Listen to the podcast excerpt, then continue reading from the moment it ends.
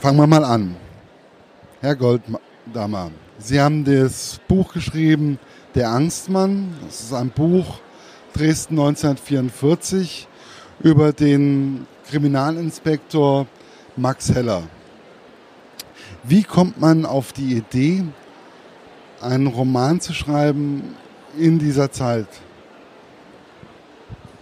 Also ähm, das, beging, äh, es begann damit, dass ich äh, mit meinem Großonkel äh, kurz vor seinem Tod, der ist leider vor einigen Jahren verstorben, habe ich äh, einige Interviews geführt, weil ich das Gefühl hatte und weil er es mir gesagt hat, ähm, dass er über sein Leben, vor allen Dingen über seine Kriegszeit sprechen wollte. Er hat das äh, bis zu seinem 80. Lebensjahr nicht gemacht.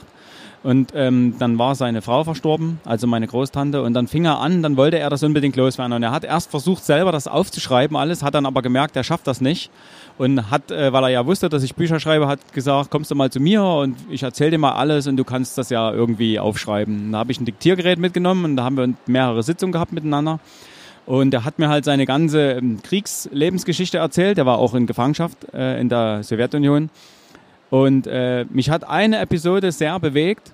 Das war äh, im Jahre 47 kam er aus der Gefangenschaft zurück. Er ist freigelassen worden, durfte zurück in die sowjetische Besatzungszone in seine Heimatstadt Dresden, von der er wusste, dass sie zerstört ist. Aber er hatte natürlich gar keine Bilder davon. Etwas nur zu hören ist was anderes, als das mit eigenen Augen zu sehen. Und als er dann 47 mit dem Zug äh, reingefahren ist in die Stadt, hat er erstmal mit einer riesigen Fassungslosigkeit wahrgenommen, wie die Stadt zerstört war, wie das wirklich aussah. Also das hat er sich in seinem Leben nicht ausmalen können. Und was mich aber bewegt hat, was ihn extrem wütend gemacht hat, war, dass er aus dem Zugfenster hinausgesehen hat und hat gesehen, die Menschen machen alle ihre Arbeit. Die ziehen da ihre Handkarren durch die Gegend oder stehen an der Wasserpumpe an oder arbeiten, äh, klopfen Ziegel, machen eben ihr tägliches, äh, versuchen ihr tägliches Dasein zu bestreiten.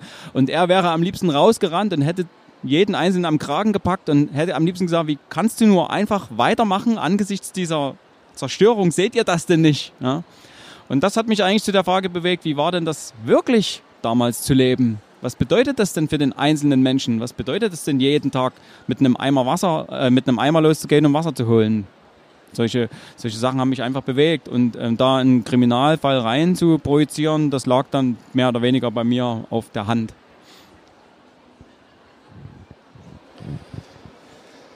Ja, das ist ja äh, ein wichtiges Thema, auch immer wieder so diese Knappheit, auch im Krankenhaus und, und, und. Wie war es eigentlich für Sie, die Person Max Heller zu entwickeln? Wie, wie kommt man auf diese Idee? Weil er ist ja ein sehr vielschichtiger Mensch. Äh, Habe ich so in dem Buch so für mich persönlich das gemerkt, dass er wirklich ein ähm, Mensch mit ganz, ganz vielen Facetten ist. Also Max Heller hat auf alle Fälle seine Prinzipien und die versucht er immer einzuhalten. Darum, darum ging es mir von Anfang an. Also ich wollte eine Figur erschaffen, die wirklich ähm, ganz geradeaus immer ist. Ähm, er weiß um seine eigenen Schwächen, er weiß, dass er sich auf seine Art und Weise, auch wenn er das NS-System nicht unterstützt, hat er sich dem ja trotzdem untergeordnet das weiß er und ähm, er ist aber, er rechnet sich das halt einfach aus und er sagt, das ist das Beste, was ich aus der Situation machen kann. Und er versucht eben auch äh, aus allen, aus den wenigen Mitteln, die er noch hat, immer noch das Beste zu machen aus der Situation und aus den Mitteln, die er hat. Und mir war das eben wichtig. Ich hatte, ich habe schon eine äh, Kriminal, ein Kriminalkommissar, äh, eine andere Reihe, die in unserer Zeit spielt. Das ist halt so ein ähm, abgebrühter, unlustiger, mürrischer, also zynischer Mann. Und ich wollte mal einen Gegenpol dazu setzen, dass ich einfach eine, einen Charakter erschaffe, der einfach wirklich mal ganz gerade ist, ähm, der sich nicht verbiegen lässt. Ähm, und äh, der sich eben auch nicht beeinflussen lässt von anderen. Und der aber trotzdem auch die, die Hoffnung und den Mut am Leben nicht verliert, egal wie schwer die Situation ist. Und der immer noch sagt, trotz dem ganzen Chaos rings um uns herum, will wenigstens ich versuchen, ein bisschen Ordnung hier reinzubringen. Ja, er ist ja, er hat ja wirklich auch ein körperliches Defizit, weswegen er ja nicht eingezogen wurde das war ja im Ersten Weltkrieg ein Splitter, wenn, mich nicht, wenn der im Knöchel getroffen hat. Ähm, wie kommt man eigentlich auf so eine Idee? Also das ist eine äh, Idee, die ich eigentlich ich habe überlegt, ich saß da und habe gedacht, okay, nee, habe ich noch nicht gelesen. Ja, ähm, das Max Heller ist ja aus einer Generation, die ja mehr oder weniger logischerweise im Ersten Weltkrieg gedient haben mussten. Also das sind ja Millionen von Männern verbraucht worden, äh, ganze Jahrgänge sind ja da ausgelöscht worden sogar und ähm, von seinem Alter her war das für Max Heller logisch, dass er damals im Ersten Weltkrieg mit dienen musste. Und das gab natürlich zu den ganzen vielen Millionen toten Soldaten, die es da gab, gab es auch ganz, ganz viele Verwundete und Versehrte, eben, die da äh, auch mit schlimmeren äh, Verletzungen und Amputationen aus dem Krieg wiedergekommen sind oder mit den äh, sogenannten Knalltraumen. Und, ähm, und Max Heller, ähm, das zeichnet eben seinen Charakter aus. Er sollte eigentlich, wäre eigentlich für den Polizeidienst nicht geeignet gewesen, weil er halt sehr stark humpelt. Also er kann laufen, er hat seinen Fuß behalten können, obwohl sie ihm den erst amputieren wollten sozusagen. Er hat sich eben auch da durchgesetzt. Also ich ähm, habe das ein bisschen äh, mir auch so ausgedacht, um seinen Charakter auch ein bisschen zu zeigen, dass er das einfach wollte. Er wollte Polizist werden und er hat sich trotz seiner Verwundung aus dem Ersten Weltkrieg eben durchgesetzt. Was mich auch, also ich fand bei dem Buch sehr bewegend auch, wie sie die, wie akribisch sie auch im Endeffekt die Polizeiarbeit damals in dieser Zeit 1944 bis die Russen gekommen sind in Dresden dargestellt haben. Also ich konnte mir zu jedem Zeitpunkt vorstellen, das war so. Ähm, mag das jetzt diese Armut sein, Blitzlichter zu haben, ein Film oder ähm, eigentlich nur wenig Personal. Wie war das? Wie war das mit der Recherche? Also in erster Linie habe ich ähm, ganz viel im Internet recherchiert. Also es geht nicht, man findet es nicht gleich auf den ersten Blick. Man muss schon ziemlich gezielt suchen, was man jetzt genau wissen möchte. Und man muss immer bedenken, wenn man was sucht, dass ähm, grundsätzlich, das war früher schon so und ist auch jetzt noch so, eine Polizei immer nur für jedes Land, also was man erfährt über eine Polizei, äh, immer nur für, für dieses Land, in dem Fall halt Sachsen, äh, zutrifft, weil das in Berlin schon anders sein kann. Entweder die Dienstgrade oder die Bewaffnung oder die Uniform oder die Art und Weise, wie gearbeitet wird. Ähm, äh, in zweiter Linie habe ich in Dresden jemanden, ich mag immer nicht gern sagen, wer das ist, weil den möchte ich gern für mich behalten. Das ist ein Mann, der äh, arbeitet im Polizeiarchiv. Das ist ein, also extrem, ähm, äh, also wie soll ich sagen, äh, das ist wie ein, Lexikon auf zwei Beinen. Also was die Polizei betrifft. Ähm, und ich, es ist zwar immer sehr schwer, an ihn ranzukommen, weil er auch äh, andere Bereiche noch betreut und sehr viele Termine hat. Ich muss immer wirklich in Wochen und Monate voraus immer planen und brauche dann wirklich eine ganze Liste mit Fragen, die ich mir vorbereiten muss, die ich dann in der Stunde abarbeite. Aber wenn ich irgendwo nicht mehr weiterkomme, kann ich auf ihn zurückgreifen.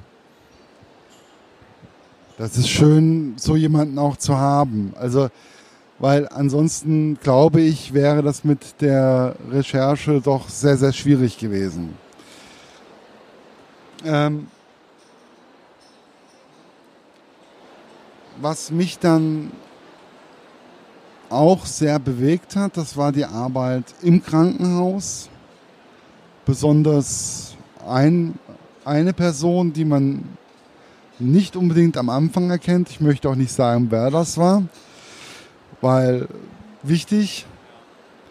Ähm, wie kann es sein, dass Ärzte, so habe ich das jetzt aus dem Buch rausgelesen, die selbst für die Nationalsozialisten zu hart waren in einem KZ, ähm, dann auf einmal in einem öffentlichen Krankenhaus durch die Gegend laufen.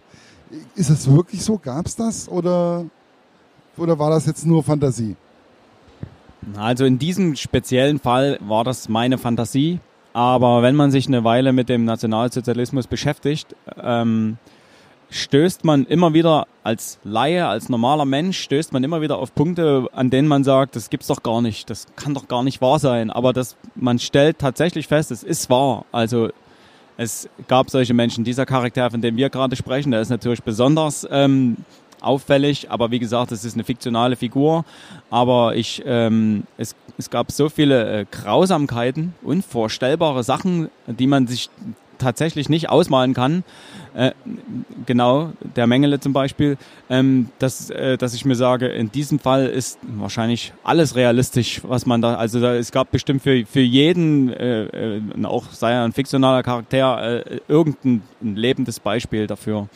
Ähm, das geht einem ja sogar schon mit dem beschriebenen Mangel im Krankenhaus so. Also man liest das und, und versucht darüber nachzudenken und denkt dann so, ach, das ist bestimmt übertrieben, aber dann, wenn man sich darüber informiert, dann stellt man fest, das war wirklich so. Also die, die Flüchtlinge in der Stadt, die überfüllten Krankenhäuser, die, die Gelände außen alle voll mit wartenden Leuten, die da kampierten draußen in der Hoffnung, irgendwann mal vorgelassen zu werden. Wie gesagt, der Mangel in der Stadt selbst, ähm, man, man kann sich das nicht ausmalen. Also die Leute sind aller zwei Tage mit einem, mit einem Korb losgelaufen und haben sich zehn Briketts abgeholt für ihre Marke. Dann sind sie zurück, konnten zwei Tage heizen aber nicht schaufelweise, sondern die haben die Briketts einzeln in den Ofen gelegt und na, also es ist, ähm, wenn man das nicht, also es ist schier unglaublich, wenn man sich nicht wirklich intensiv damit beschäftigt. Ja, ich habe mich dann auch hingestellt und habe da mal ganz kurz mit meiner Oma darüber äh, Zwiesprache gehalten. Gut, es war Gießen, nicht Dresden, wobei Gießen hat's auch schwer getroffen. Ähm, waren, war knapp sogar noch ein bisschen mehr beschädigt wie Dresden, soweit wie die Prozentzahlen das ausdrücken. Aber ähm, und meine Oma hat mir dann auch so ein paar Sachen erzählt, die mich auch sehr schockiert haben, weil ich habe einfach gedacht, ich muss da mal mit meiner Oma reden und die war dann auch sehr breit, bereitwillig und hat dann gesagt gehabt, ja Markus, es war so und so und das kann wirklich so gewesen sein, wie der Herr Goldhammer das beschrieben hat. Ähm, und das fand ich schon extremst bewegend, weil auf einmal hat meine Oma mehr erzählt wie vorher. Ähm, was mich dann, wo wir gerade über die Bomben reden, was diese Nacht, wie Sie sie beschrieben haben, mit all ihren Facetten, diese Bombennacht zu Dresden, das war für mich der, der Moment in dem Buch, wo ich gedacht habe, wow, wie krank ist dieser Mann. Ähm, das ist jetzt nicht negativ, sondern, äh, sondern wie kann man als Mensch, der ja ungefähr mein Alter hat, ähm, so etwas so plastisch und so genial beschreiben? Wie wie haben Sie das hingekriegt? Ja, wie, das weiß ich auch nicht. Also ich glaube, ich bin ein Mensch, will mich da aber nicht hervorheben, sondern es gibt bestimmt viele Tausende, Millionen davon, aber ich kann mich sehr gut in Situationen äh, geistig hineinversetzen. Also es passiert mir ganz oft, ähm, dass ich, äh, man, man wird ja tagtäglich mit Nachrichten zugeschüttet. Man hört dort ein Erdbeben und da eine Explosion und dort ein Attentat und so und man nimmt vieles einfach nur noch am Rande wahr äh, schottet sich vielleicht auch ein bisschen ab, will es gar nicht hören oder wenn man ehrlich ist, vieles tut man auch mit einem Achselzucken ab oder geht sofort wieder zum Tagesgeschäft über, nachdem man mal kurz hingelauscht hat. bei mir ist es dann aber so, dass es doch ganz oft nachts kurz vorm Einschlafen dann fällt das plötzlich auf mich zurück. Also dann, dann kommen diese Nachrichten bei mir wirklich an. Dann, dann, dann überlege ich, was bedeutet das denn, wenn man äh, auf den Markt geht wie immer, wie jeden Tag und dann explodiert plötzlich eine Bombe und auf einmal liegen dort 100 Tote. Was bedeutet das denn wirklich? Und dann, dann kann ich manchmal auch stundenlang nicht einschlafen. Und das ist im Prinzip, so ging es mir mit der Bombardierung auch. Das ist natürlich bei uns in Dresden noch sehr viel schlimmer, ein heikles Thema, weil viele Leute auch ihre Schindluder damit treiben, mit dieser ganzen Sache. Ähm, es gibt sehr viele Augenzeugenberichte, an denen ich mich orientiert habe. Manche sind extrem emotional, manche sind ganz, ganz sachlich. Da hat man das Gefühl, die Menschen haben einfach das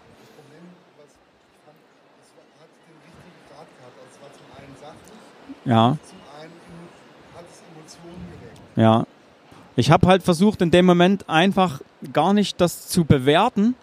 Also ich, es gibt da, ich will dafür keinen keinen Schuldigen ernennen und, und ähm, mir ging es in dem Moment wirklich nur darum, man, man hört, äh, Dresden ist bombardiert worden, die komplette Innenstadt ist kaputt, man schätzt, ich sage jetzt gar keine Zahl, weil das gibt dann gleich wieder Streit, so und so viele Zehntausende Tote.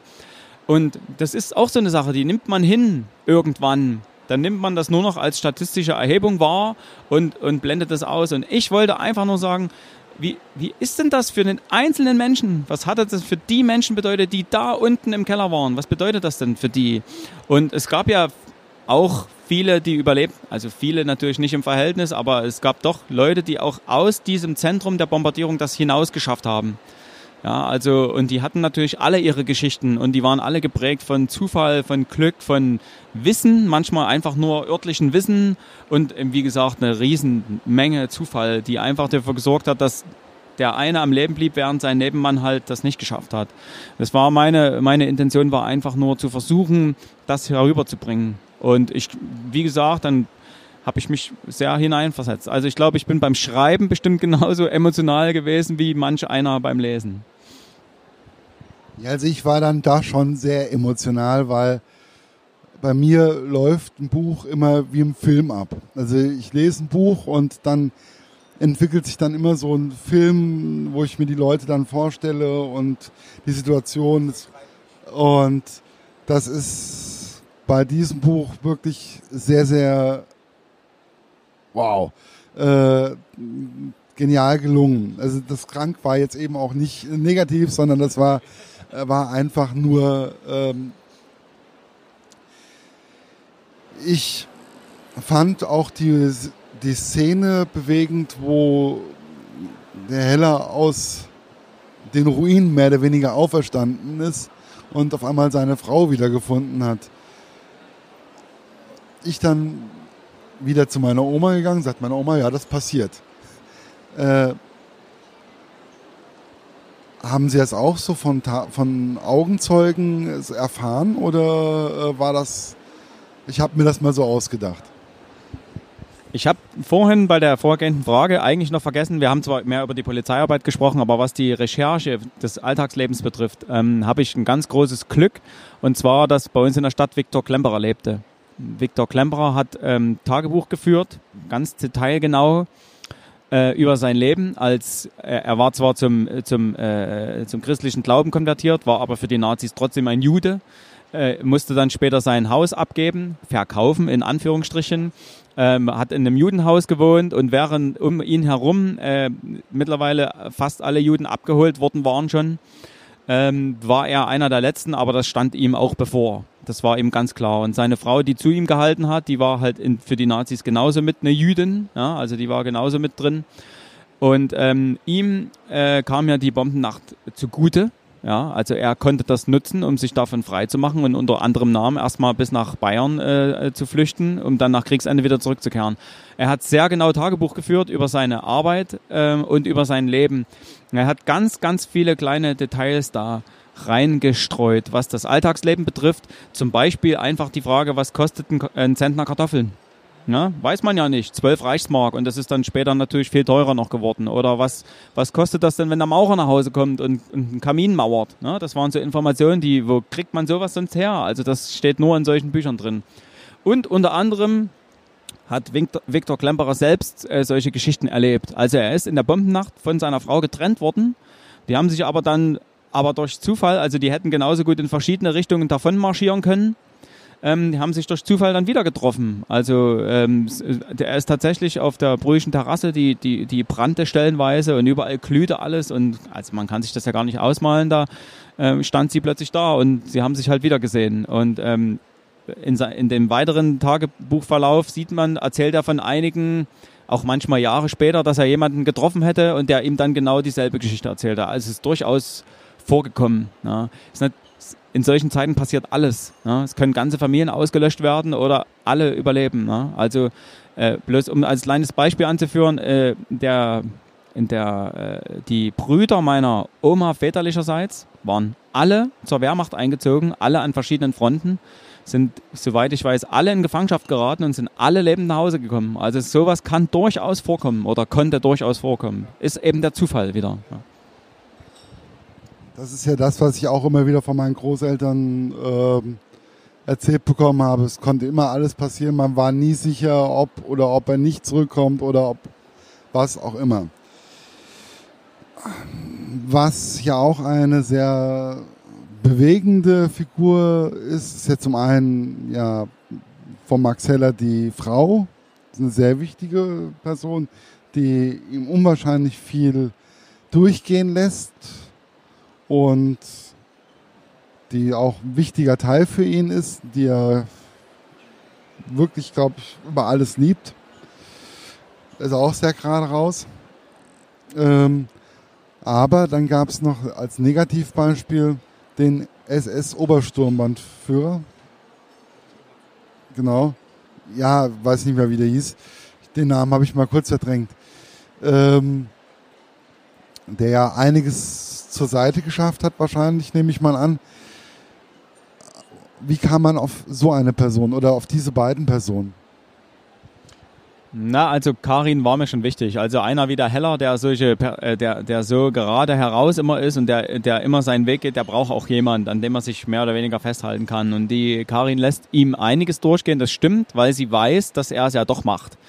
Also wenn er sich vornimmt, äh, was die Ermittlungsarbeiten betrifft, wenn er sich vornimmt, irgendwas zu tun, dann weiß sie, dann, das macht er, weil das ist seine Arbeit. Ähm, sie versucht natürlich schon, ihn zu bremsen. An zwei, drei Stellen im Buch sagt sie ja zu ihm, halt dich zurück und leg dich nicht mit denen an. Ähm, das braucht er vielleicht auch, um sich, äh, um seinen sich über einen Zwiespalt, über einen eigenen Zwiespalt sozusagen hinweg zu retten. Ne? Dass, dass er, er weiß nicht genau, wie er handeln soll und dann kommt halt die Stimme seiner Frau und dann weiß er wieder. Ne? Also dann weiß er, okay, ich halte mich ein bisschen zurück. Der SS-Obersturmbannführer, der ja sein Vorgesetzter geworden ist, ziemlich kurzfristig, der selber kein Polizist ist, sondern von der Waffen-SS kommt, der war mir, als ich ihn angefangen habe zu schreiben, beinahe zu klischeehaft schon, weil man so denkt, der benimmt sich ja genauso, wie man das von diesen SS-Leuten im Fernsehen oder in irgendwelchen Filmen sieht oder hört. Und das ist auch wieder sowas, wenn man der Sache nachgeht und nachrecherchiert, dann stößt man darauf, es gab ganz viele solche Leute, die genau so gewesen sind. Also die wirklich, die wirklich daran geglaubt haben, was der Führer sagt, die bis zum bitteren Ende geglaubt haben, dass es noch eine Wunderwaffe gibt, dass der Endsieg noch kommen wird. Das ist wirklich unvorstellbar, aber das solche Menschen gab es und es gab nicht zu wenig davon. Ja. Und dass das natürlich einer ist, der der Arbeit von Heller wenig Raum einräumt, weil er sagt, was kümmern wir uns hier um diese eine oder zwei Toten? Es geht doch hier um den Sieg unseres Vaterlandes, um den Erhalt des deutschen Volkes. Dass der natürlich eine ganz andere Sichtweise auf das hat, ist ja dann ganz logische, logische Konsequenz sozusagen. Ja, das war ja dann auch so dieses Thema mit diesen Untergrundgruppen, die der ist ja dann auf einmal verschwunden, der Obersturmbannführer, äh, der tolle Mann, Held ohne Ende. Ähm, und dann auf einmal kam er wieder. Ähm, so etwas liest man, also ich interessiere mich auch sehr viel für Weimarer Republik, Erster Weltkrieg, Zweiter Weltkrieg. Äh, aber sowas habe ich lange oder ich kann mich zumindest nicht mehr daran erinnern, so etwas mal wieder, also sowas gelesen zu haben. Gab es die häufiger, gab es diese Untergrundgruppen wirklich so häufig, wie sie da beschrieben werden? Also das Thema Werwölfe, so wurden sie ja dann genannt, ähm, äh, habe ich mir natürlich auch näher angesehen.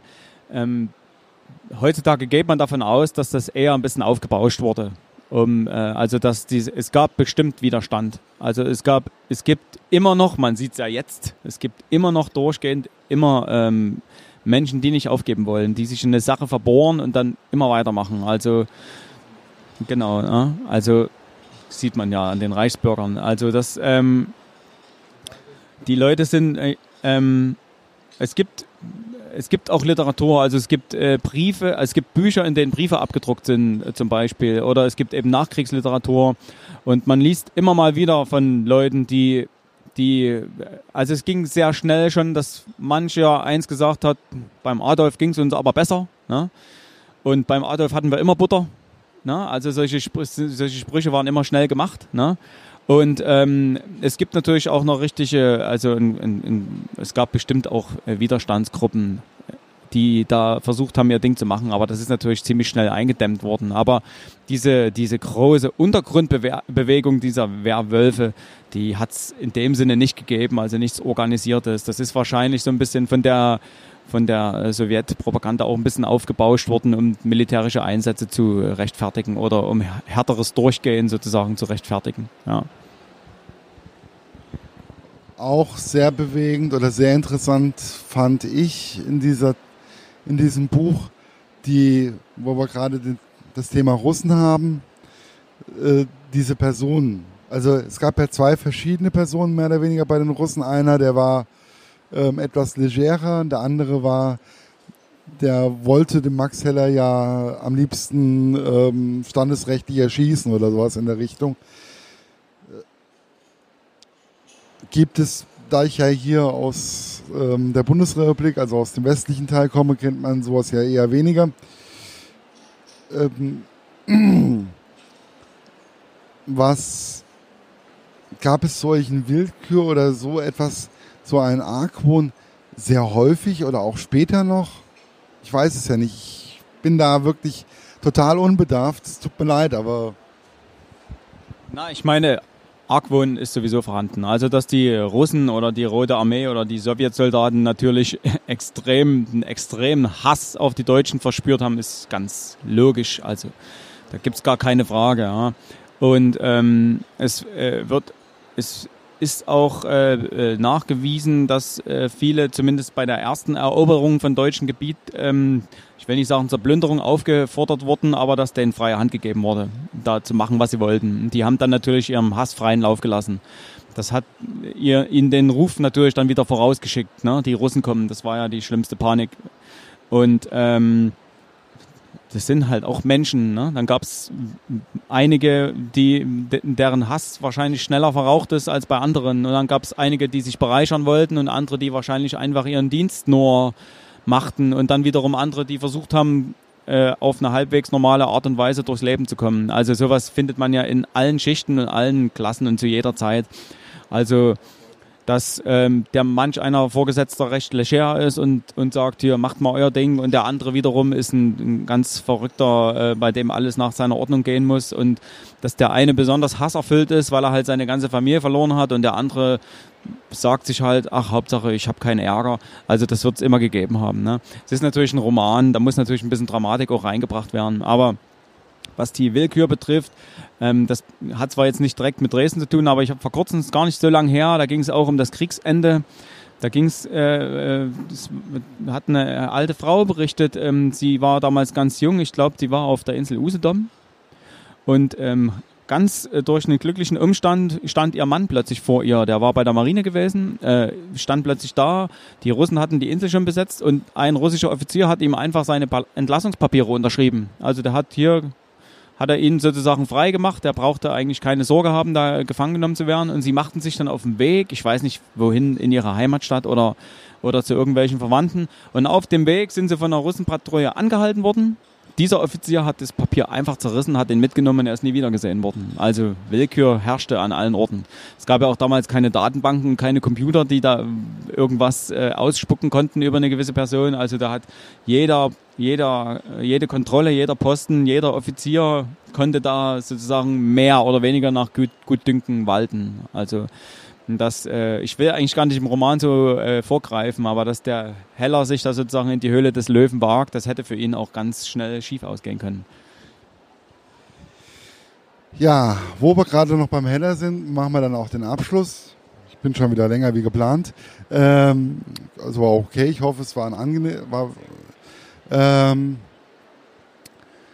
gibt es Gedanken, Sie sind ja auch Vater, alleinerziehender Vater. Gibt es Gedanken, den Max Heller weiterarbeiten zu lassen? Und ich weiß überhaupt nicht, wie das überhaupt vonstatten gehen soll. Ähm, ich habe da, muss ich sagen, dann auch noch zwei Tage lang so, ja, wie soll das jetzt weitergehen?